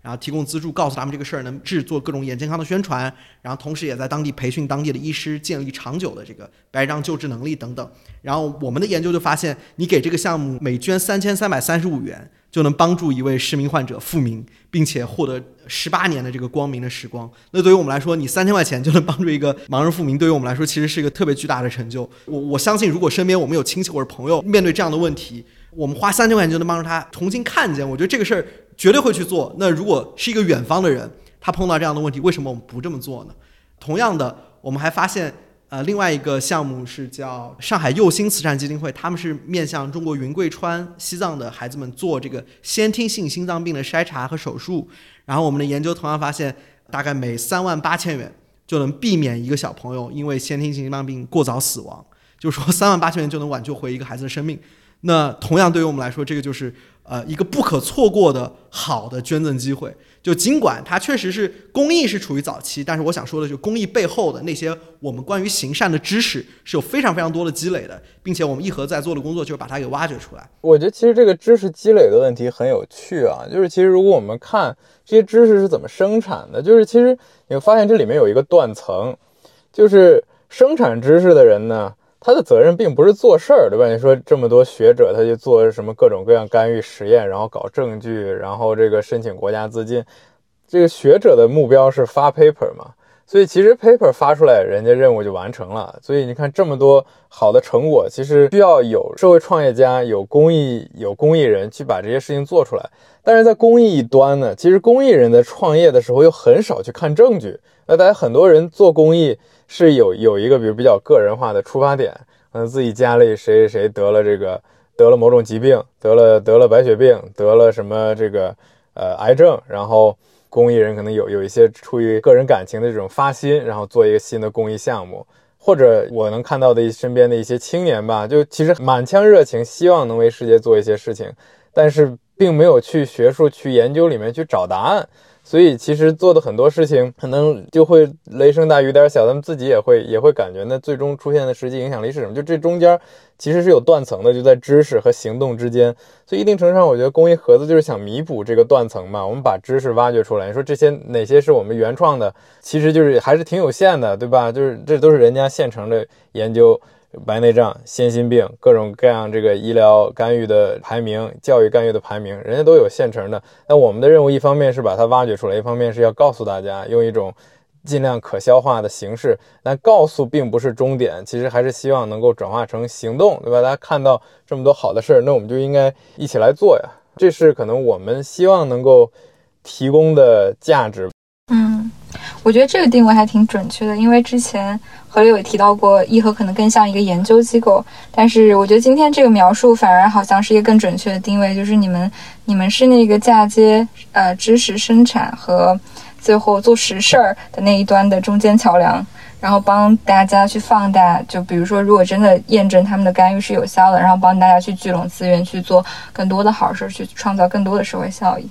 啊，我们其实刚刚也提到九九公益日啊，这期节目发布也会是在九九公益日的时候。嗯，我也想问一下，就是一和为了这个日子吧，啊，有什么特别的准备，或者你们有在做什么新的事情吗？哦，九九公益日对中国人来讲，我觉得还是一个挺特殊的公益日。这基本上是一年中唯一一天，我可以舔着脸不觉得尴尬的跟身边朋友说，请你捐点钱，然后他们也会挺乐意的接受我的这个。呃，我就不不能叫乞讨吧，我也我我也不是为为了自己讨钱，但其实有的时候做公益就真的有点像乞讨，就是你老觉得好像，哦，你管别人要钱是一件多么尴尬、多么不可启齿的事情，但是其实我觉得这种心态，我我最想有问题，对吧？我们之所以做公益盒子，不是因为我可以去向周围人乞讨，我觉得更多的是想给大家善意一种实现实际影响的机会嘛。我觉得这是一个共同的事情。公益人老是把自己搞得特别惨，就是整天去求捐赠者，这这儿今天你给点钱，那儿今天你给点钱，然后很多公益人去尽可能的挖空心思去想，我怎么满足捐赠者的兴趣，对吧？今天他关注关注环境，行，我们做点环境的事儿；明天人家想搞乡村教，我们搞乡村教育的事儿；后天人家想做的，我们做点残障的事儿。做公益都是被捐赠者牵着鼻子走的。但我觉得最近我们也在反思，我觉得这件事不是不太健康的，对吧？就社会有它的需求，研究发现了这些需求，研究了发现这些干预手段是特别特别好的。我们的任务是去放大这些已有的知识，那捐赠者也应该跟我们一起去实现，对吧？就这些，反正如果有更好的答案，我们也愿意采纳；如果没有的话，我们这就是我们现在能看到最好的选项。这个九九公益日，其实我也不准备到身边去乞讨了，对我也不准备去。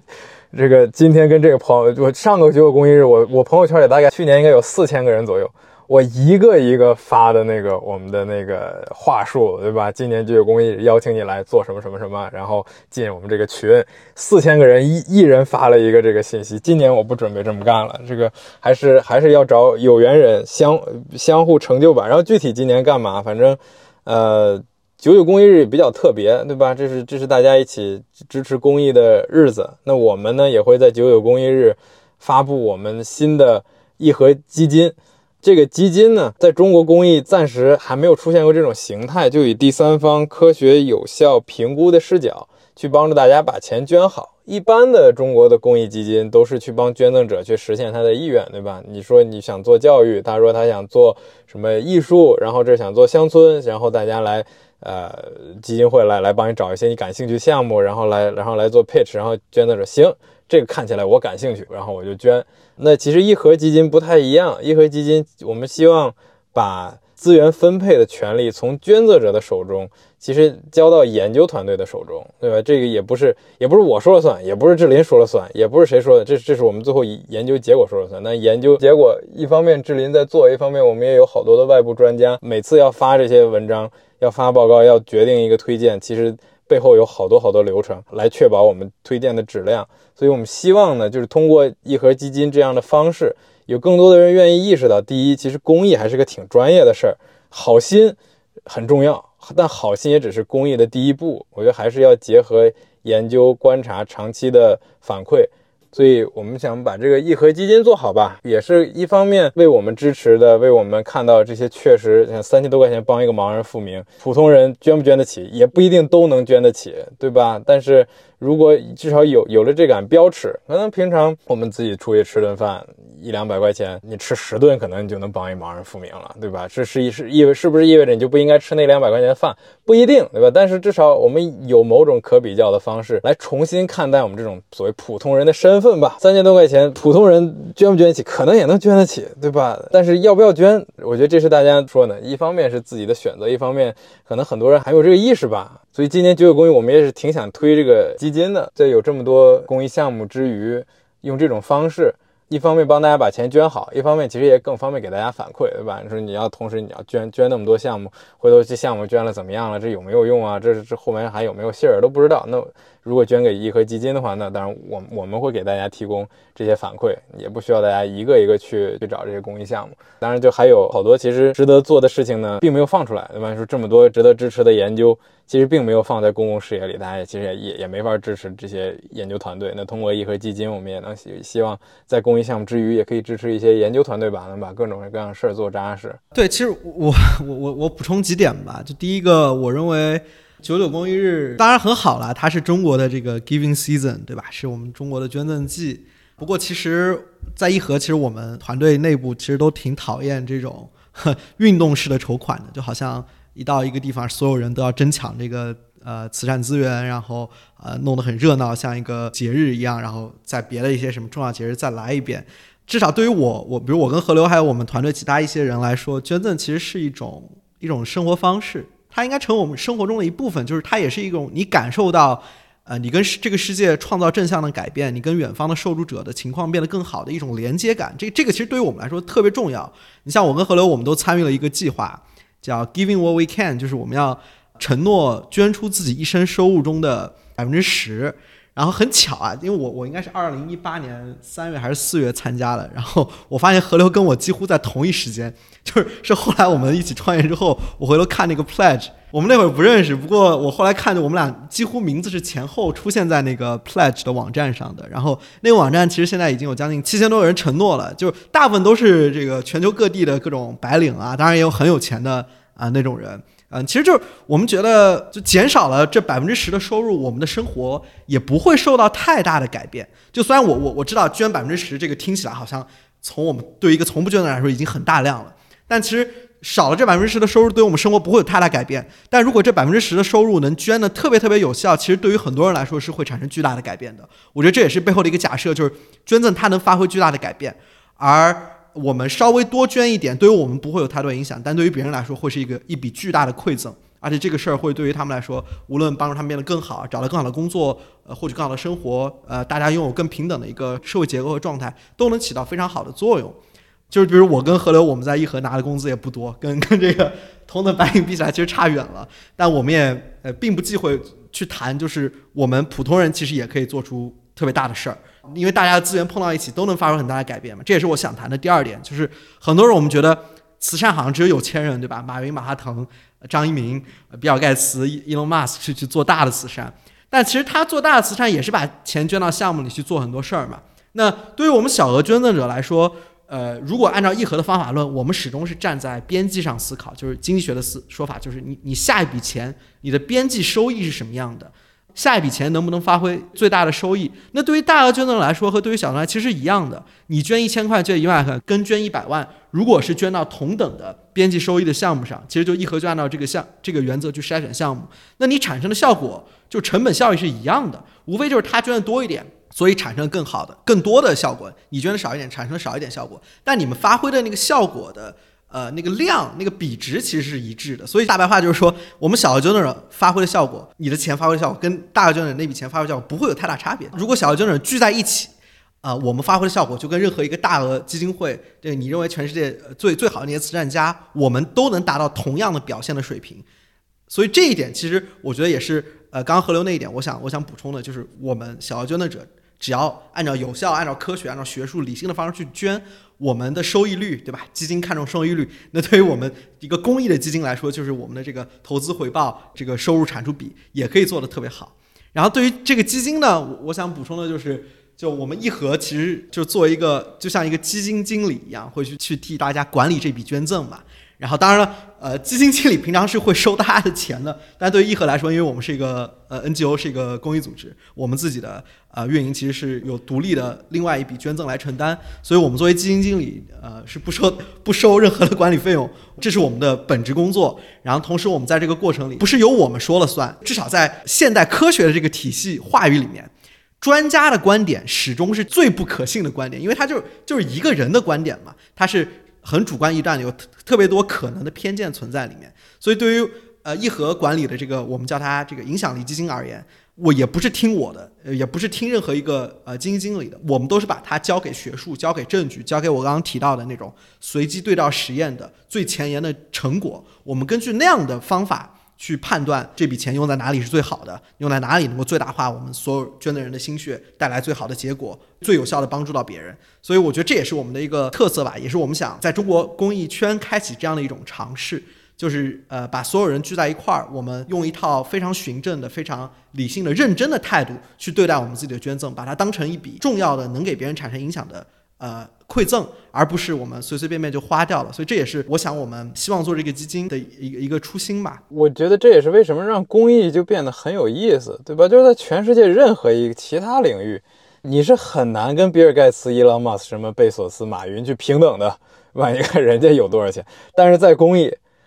你额外捐出这三千块钱，他们额外捐出的。三千块钱是一样的，甚至你可能比他们捐的更好。如果你你你比他们想的更远，如果如果你们的信息信息质量比他们更高，对吧？我最近也在想啊，就是这个捐赠对中国人到底意味着什么？就是我觉得很多人其实对捐赠呢还是挺陌生的。中国的公益捐赠，哦按照大盘来看的话，大概是美国的十分之一、十五分之一左右。但其实中国的 GDP 就已经跟美国差不多了。而中国的公益其实起步也比较晚。刚才志林说零八，很多人觉得零八年是公益的元年，然后可能很多人还觉得就是捐赠是个题目，甚至甚至很多公益组织都写，对吧？你们不应该去找有钱人想要筹款，或者是某种程度的逼捐。就是我觉得大家对捐赠好像一直都没有太强的认知，但是我从来不怀疑中国人是有利他之心的，对吧？是想为世界做好事的。这么多，我觉得从小到大经历的教育，然后包括志愿服务的兴起，然后支教的兴起，其实大家都想为世界做事儿。那我们其实是想让大家看到，对吧？其实捐赠作为一种生活方式是潜力非常大的。如果你有利他之心，那捐赠可能是你很好的实现利他之心的方法之一。你就百分之十是不是很大的一个投入？是。对吧？如果你一年比如赚二十万，百分之十大概两万块钱，对于一个赚二十万的人，两万块钱其实还是挺多的啊。哪怕说你这两万块钱可以帮多少多少人，对吧？但是对自己可能还是会有影响。那哪怕不是两万块钱，你你捐两千块钱，对吧？一年你百分之一的收入，其实也能为别人创造很大的价值。假如今天。我觉得很多朋友做公益捐款，我们也会看到，对吧？其实大家并不知道应该捐多少钱。腾讯公益上写三块五块，那你就捐三块五块。然后这个连券公益上面写你可以捐五百一千，然后就点五百一千。其实大家并不知道应该捐多少钱。那我觉得我们可以重新，如果它是你的一种生活方式，对吧？像平常我们去吃个好吃的好喝的，然后买个耳机、买个电脑，这就所谓消费主义的生活方式嘛。消费主义生活方式有没有它好处？肯定有，对吧？但可能用捐赠实现这种有效的影响，也可以是一种。医生嘛，这是对大家每个人资金的一种分配嘛，也不是说好像哦，我每个月赚钱我全都捐了，有没有这种人？也有，对吧？现在国际上我们也看到，现在前沿的比较流行的这种所谓有效利他者的捐赠方式，就是我留我必须的钱，然后剩下钱我都捐掉。那这这种人可能就像是圣人一样，对吧？不一定所有人都像他们一样。那我就捐个什么百分之一啊，百分之十，这一都是所谓普通人可以做到的级别的。当然，就是你收入越低，可能你的这个资金的对个人变现效益越高。但或许我觉得这也是一个值得思考的话题吧。只不过好像公益里面，大家平常都觉得这些尴尬，也也也不太聊，也不太讲。公益人也有碍于跟捐赠者沟通的面子，很多时候也不讲。对啊，我帮你们总结一下，就是就是说，大家刚刚说了这么多，然后今年义和会做影响力基金，所以大家可以去给这个影响力基金捐钱。那之后我也会把你们的就把义和的网站和公众号的信息铺在我们的 show notes 里，所以如果大家。听完今天的节目之后有所触动，可以可以去看一看。当然，我也想就是这个话题帮很多听众多问一句，就是刚刚志玲有提到说我们不能相信一个专家的话，我们用的是一套方法论。那这一套方法论为什么值得被大家信任呢？我觉得这里你可以多多论证一下，它是因为已经在欧美获得了很好的最后评估的效果，还是说？啊，在学界它已经被认可为是一种非常有效的干预，还是说我们义和的研究团队特别的强大？就我觉得在这个，在这个为什么就是我们要相信义和这件事情上，可以多说两句。嗯，我觉得这个这个这个问题特别好啊，我猜肯定肯定很多人也会问。呃，对，其实这套方法呢，就它也不是我们自创啊，至少就是我刚刚说专家的观点不可信，但是这个在这个循证医学里面，它其实有一个叫所谓的。证据金字塔，就我们还是可以疫苗的方法来讲嘛，比如说专家说它有用啊，这个其实最不可信的。然后往上是什么呢？就是队列的观察，就是我们观察一些人，就像我我们自己去观察身边，对吧？你看你的亲戚朋友们打了疫苗有用或者没用，或者感受怎么样，你会得到一个结论。那这个就比你光听一个人说要要更好嘛，就稍微好一点。然后再往上呢，就是一些我们叫非随机的。呃，或者说非对照的那种实验，就是一个，比如一个简单的前后对比啊，一一大批人，我们前后对比，然后这个这个得出一个结论，或者我们自己对吧？看前后两种状态，就不跟别人比，然后这个会再稍微好一点。然后再往上呢，就顶尖的这个证据金字塔顶级的最高等级的证据，就我刚刚之前介绍过这个随机对照实验的证据，它至少在目前国际发展领域、经济学、政治学、社会学各个方面，当我们在做政策设定，或者说在寻找一个。呃，设计一个好的项目的时候，它都是最高等级的证据。就是至少我们在判断一个项目有效或者无效的时候，我们依赖的证据就是国际学界目前针对这样的一套干预的最有效的方法的随机对照实验的汇总和总结。我们会看那个东西去看，在中国哪些对照实验是是有效的，哪些组织在做这样的对照实验。所以这套方法至少在二零一九年也获得了这个诺贝尔经济学奖。然后再往前，其实二零二一年都在奖励类似的这样对因果识别的经济学的结论。这个其实至少从方法的角度来说，信任议和不是在信任我们自己，是信任国际最前沿的这样的一些循证的研究和它导向的一些关键的结论。然后除此之外呢，这套方法被用于公益界，其实在海外已经也有十余年的历史了。呃，我们义和特别尊敬的一些，也是我们认识啊，就是跟我们挺熟的一些国外的这样的机构，比如说美国的一家机构叫 GiveWell，然后英国的一家机构叫 Founders Pledge，就是他们都是在全球范围内去筛选这个，用我刚刚提到的这个随机对照实验的证据去筛选最有效的改变生命的项目的这样一些机构。然后他们就发现，也是用这样的方法嘛。刚刚何六已经提到了，做这个防疟疾蚊帐的发放、儿童维生素 A 的补充等等。然后他们发现，大概三千到五千美元能够挽救一个孩子的生命。然后自当时呢，他们到目前为止在全球范围内已经筹了，我忘记具体数据了，但是这些机构加起来，在有效慈善这个领域有几十亿美元的这个这个呃筹款量肯定是有的。然后他们嗯用这些钱呢，可知的已经是挽救了至少几十万人的生命了。这个也是就是已经被后来的评估所认证的。然后目前他们这些机构也得到了像像这个 Elon Musk 支持过他们，然后这个 Skype 呃这跟这个 Facebook 的 co-founder 支持过他们，然后他们背后的这这帮学者呢，无论是经济学家、全球发展的研究者，也都是在这个全球最好的大学任教，比如什么牛津大学、普林斯顿大学。啊，斯坦福大学等等吧，就是还是有一套非常全面的研究的支持网络在背后一起在思考这件事儿怎么做得更好。然后我们义和也是这个呃网络中的一员吧，就所以我们也不完全是呃依赖自己的判断，也是跟这些研究组织有非常多的互动，因为他们做这个事儿做的也比我们久得多。对，我就一般别人回答说凭什么信你？这个问题一定程度上就是就是去调你的简历，对吧？就是为什么信你？因为你厉害呗。为什么信你啊？因为因为你做过 A B C D E，因为你有 A B C D E 的荣誉，因为你有一堆 title。我其实觉得这种信相信别人的方式呢，还是比较前现代，对吧？就是去看你是谁。呃，为什么信你？这个本身就是其实就在问你是谁。我觉得这个你是谁不应该很重要。当然，就是如果如果大家愿意的话，看看介绍什么的。也基本上都能看懂，但我觉得更重要的还是道理吧。就是如果我们想做有效的公益，那你就应该去看各种各样的研究，对吧？然后去去了解到这些公益项目里面在做什么事儿，他们横向比较之后得出一个判断，哪些公益项目是成本效益很高的。就这些不是说好像我说你说他说的问题，而是大家都能看到这些这些证据。我觉得这也是我们希望能打动别人的一种方式吧，就是通过透明，把我们的思考方式。研究结果、研究的过程、公益组织的文件，然后各种各样东西都给大家交代，对吧？大家都能看到。然后，如果如果你觉得好，那你就应该信我们；如果你觉得不好，那欢迎你提出来，我们一起去改进。因为我觉得我和志林。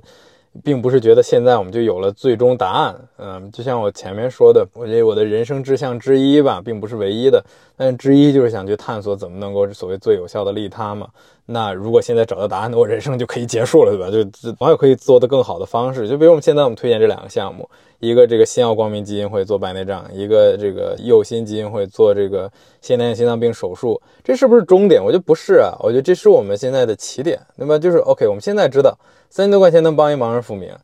三到四万块钱能避免一个儿童的死亡，能挽救一个小孩的生命。那然后呢，对吧？怎么能把这件事情做得更好、更有效，让你的钱发挥更大的价值？我们更好的帮助他人。我觉得这个问题本身是特别有趣、特别值得探索的。我们又没有答案，那么我们现在有一些初步的答案，根据我们现在初步的研究，等我们知道的更多了，可能又有更厉害的答案。所以一定程度上，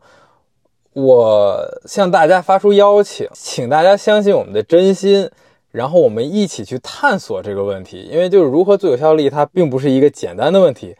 甚至我觉得应该是今天的精英社会，大家应该就共同会把它当做一个最重要的问题来想。但是不知道因为什么原因，好像很少有人在这个这个问题上较真儿。嗯，我们是中国比较少的在这个事儿上要较真儿的组织。所以欢迎大家就是支持我们，我们一起去探索这个问题。我们有一些初步的答案，但这些答案呢，为了这论述这些答案，也写了几万字的东西了，也做了无数个小时的访谈了。我们也不从那些公益组织那儿收钱干这些活儿，我们一分钱不多赚，对吧？你你你多捐去一分，少捐一分，我和志林不多拿一分，少拿一分的。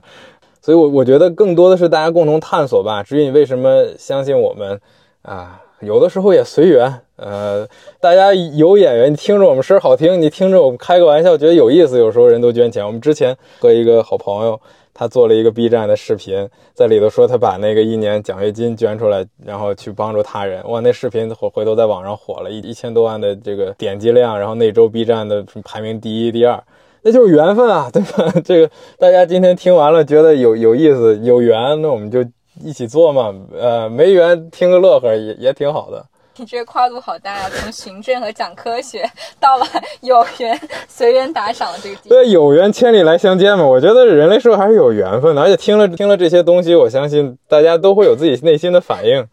呃，对，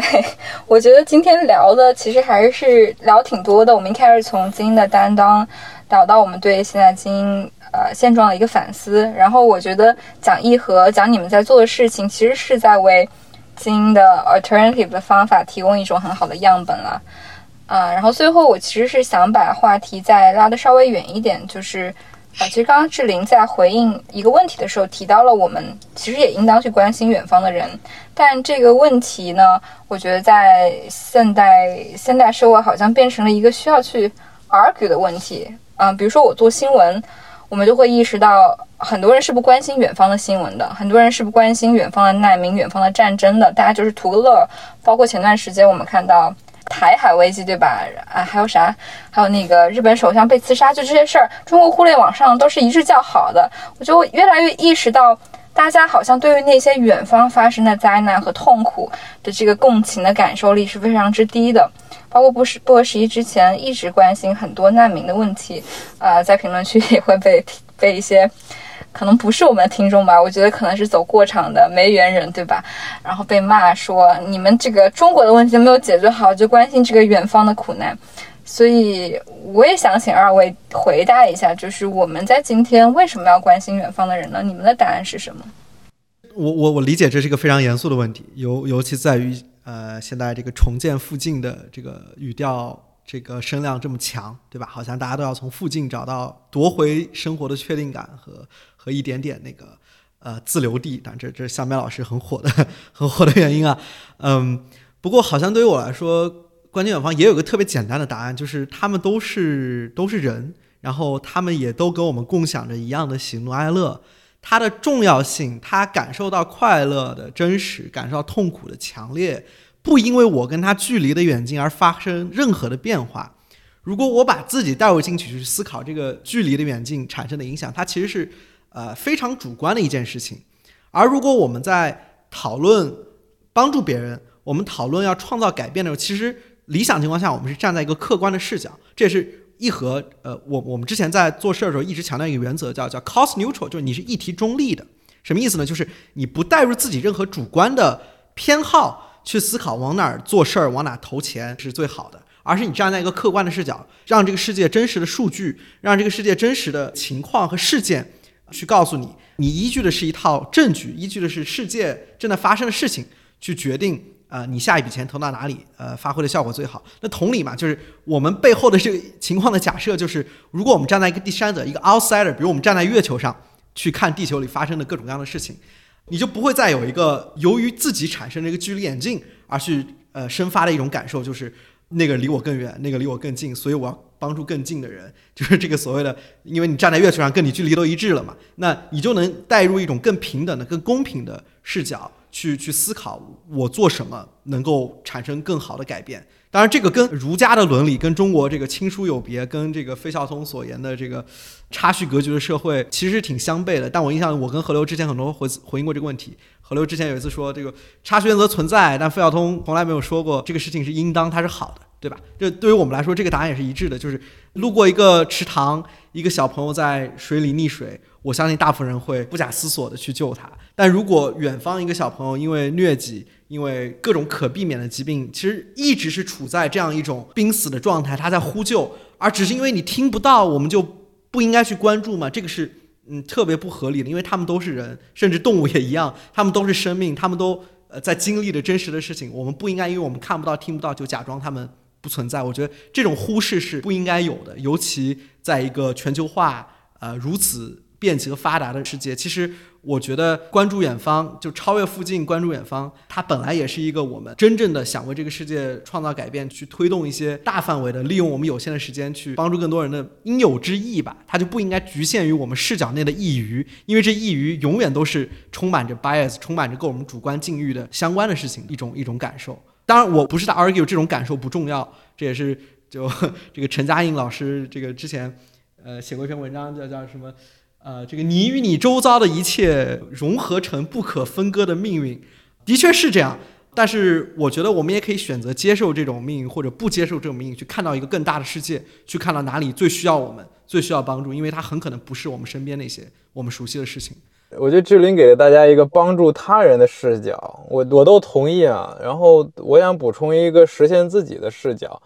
我其实现在看周围很多朋友，我就回到所谓精英，以及今天精英遇到的一种危机，这种空心化。很，你说精英有没有意识到空心化？有很多人真的就是遇，我就遇到某种意义危机。然后我能看到身边很多朋友在挣扎，对吧？他们。可能周末去吃特别好吃的，上周上周吃五百块钱一顿，下周吃一千块钱的，下周吃两千块钱一顿。然后可能上周打的是网球，下周打的是这个高尔夫，然后高尔夫还不还不能一周打一场，打三场。然后有些朋友全世界四处各地旅行，然后辞掉工作，然后去所谓探索自己。然后还有最近还有一些朋友辞掉工作，然后再去读书。我觉得这些都是精英在寻找自己的意义。但一定程度上，这些意义还在自己原本的舒适圈里，对吧？你从你从打网球变成打高尔夫，然后从这个吃五百块钱变成吃一千块钱，这叫不叫探索？你确实也学到了新东西。但是，如果如果你是原本意义的根基就发生动摇，那在原本的那个道路上再往前去行走，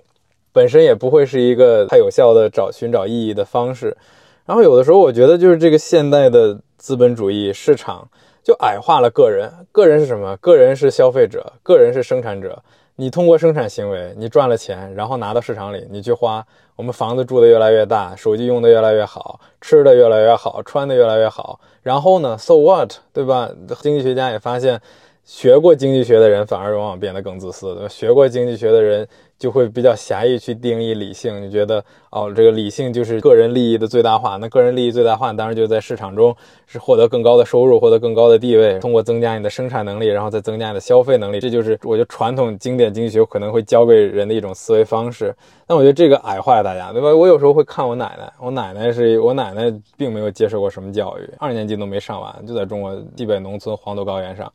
但是他整天想的就是这个大家庭，他怎么能。帮哥哥，帮姐姐，帮他的儿子，帮他的女儿，帮他的孙子，然后不光是自己家，那全村恨不得他都帮。我爷爷也是一样的人，我姥姥也是，我姥姥电话一天到晚就不停，调停全家，那说是全家，那好多亲戚八竿子打不着，根本就已经不认识了。但是就是，我觉得他们的这种利他之心，他们这种关注他人的心，是挺可贵的。但是是今天已经越来越少了。大家很多精英在在探索意义的过程中。越来越渺小，越来越收缩，越来越回到附近，越来越回到自己。但其实有一个更广、更大、更远、更好玩的世界，其实在等着大家。大家有没有能力去触及？完全有，对吧？今天无论你是这个看媒体啊，还是通过参与公益组织啊，还是通过做研究，还是就是平常去发现一些新的信息，是完全有机会的。那可能很多人没有看到这种可能性，所以一提到捐钱就觉得是割肉，对吧？你你来抢钱来了，不是的，那也是个人实实现的一种方式。现在全球也有这么多青年在做有效捐赠，那都是因为大家愿意自己割自己肉吗？那肯定不是呀，对吧？但是我觉得很多人还没有看到这样的可能性，尤其在这种附近论变得越来越流行之后，可能。精英们甚至有更强的动机去回归这种普通人的话语，去找寻自己生活中的小确幸，重不重要？重要，是不是唯一我们实现意义的路径？可能真的不一定啊。所以我觉得从个人实现，至少我自己，我觉得我在远方找到了自己，甚至我在远方看到了我自己身边很多事情的世界性，看到我身边这些故事、邻里、自己成长的环境，其实跟远方的人都是有联系的。你以为别人离得远就跟你那么不一样，真的不一定。觉得无论是服务世界，还是实现自己，我觉得关心远方都是一个挺好的事儿。当然，光关心可能，呃，也只是第一步啊。当然，这第一步可能很多人都还还没有迈出去。但关心之后，如何转化成行动，然后如何转化成有效的改变，我觉得这问后面问题还很多。我也希望跟大家一起探索吧。